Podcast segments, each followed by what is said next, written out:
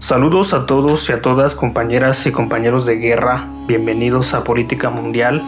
un podcast donde hablamos de relaciones internacionales y asuntos importantes de la complicada realidad internacional.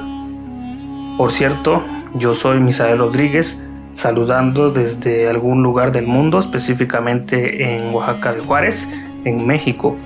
Y creo que a lo largo de todos estos episodios, según yo, ya son 40, 40 episodios desde que empecé esta odisea de crear un espacio para hablar de relaciones internacionales. Pues nunca había dicho mi nombre y pues es ese. Algunos simplemente me llaman Misa para ahorrarse las dos últimas letras. Es decir, el sujeto que hace posible este espacio. Hoy quisiera empezar una charla con una pregunta un tanto retórica en la que, bueno, trataremos de responder por qué como occidentales nos puede resultar complicado entender a los países del Medio Oriente. Esto surge de una necesidad de informar a las personas un poquito acerca tanto de la historia como del misticismo que existe respecto a nuestra concepción de lo que es Oriente. En algunos casos, pues digamos alentado por los medios de comunicación y en otros por las noticias que circundan en, los diarios internacionales. Yo creo que Occidente siempre ha visto a Oriente como un lugar desconocido, como un sitio inhóspito e incluso para algunos como un área del mundo que inspira, digamos, un cierto temor, de costumbres un tanto raras, de dioses falsos quizás. Sin embargo,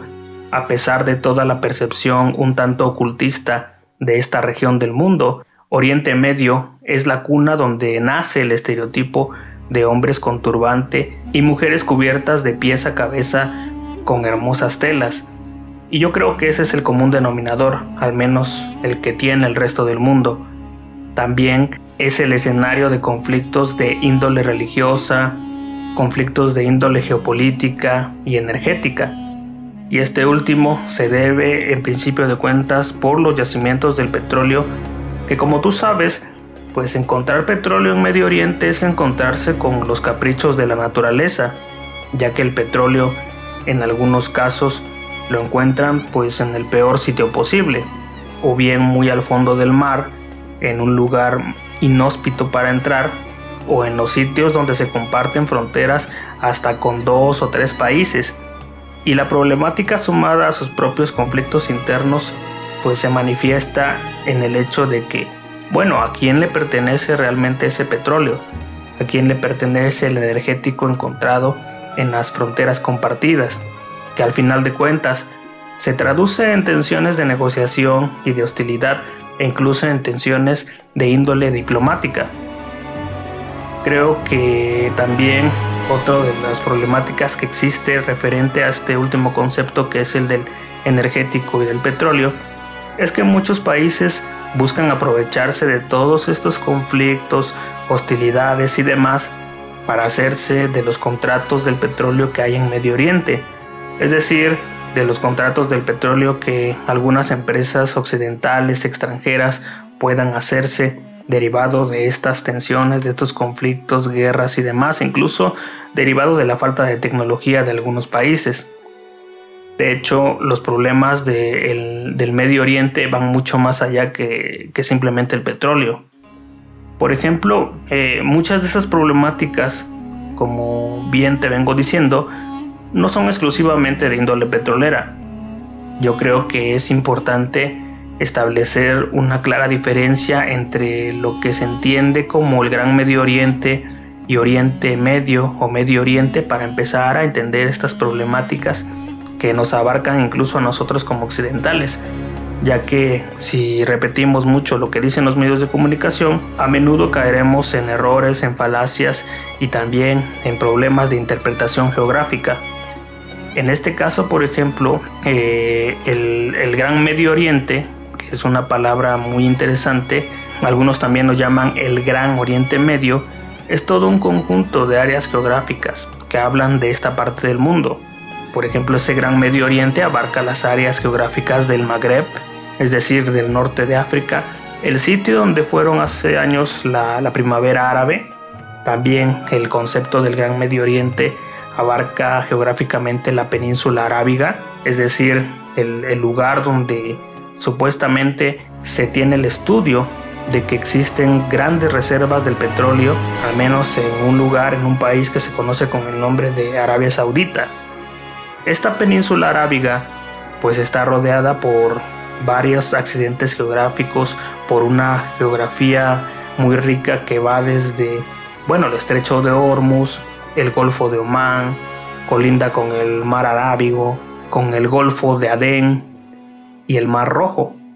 Y se fusiona también en el norte con el desierto de Siria, que Siria vendría siendo un país donde pues a menudo se escucha más en los medios internacionales debido a la guerra, los bombardeos, las tensiones que existen ahí, etc. Después hablaremos de todo ello.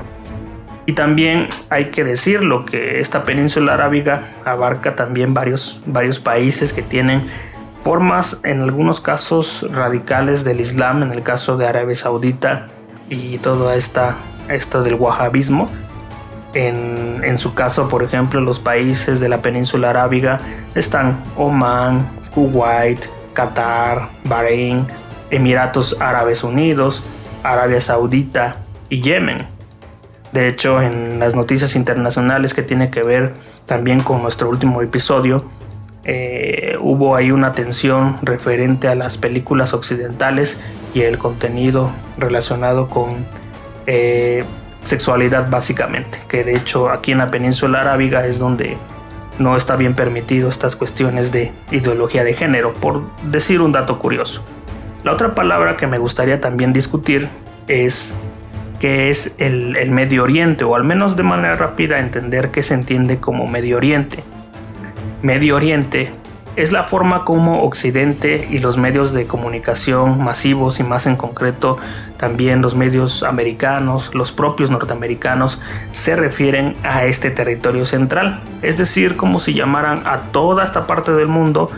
Medio Oriente, sin hacer una distinción en el concepto. Sin embargo, también hay que hacer una diferencia que tanto ingleses como franceses, debido a intereses coloniales en esta parte del mundo, eh, tanto en India como en algunas partes del norte de África, lo llamaban el Oriente Próximo. Entonces ya habiendo un poquito hablado de qué es el Gran Medio Oriente, las áreas geográficas que tiene, eh, bueno, me faltó decir, por cierto, que el Gran Medio Oriente, aparte del Magreb, de la península arábiga, también está Asia Central y el Cáucaso, para que lo vayas anotando. Y como te he dicho, una vez haciendo esta gran diferencia de lo que, de lo que hay, pues eh, este sitio, este conjunto de Oriente, de Medio Oriente, el Gran Medio Oriente, etc., pues son los lugares donde se han presenciado grandes acontecimientos históricos, desde conquistas, imperios, guerras, la ruta de la seda, por cierto, que al final de cuentas todas estas historias se traducen en colores y comercio, y gran parte de la problemática que hay en estas áreas del mundo no se deben solamente a cuestiones del petróleo, no se deben solamente al problema de las fronteras, sino que son un cúmulo de, de varias cosas que abarcan la religión, el islamismo,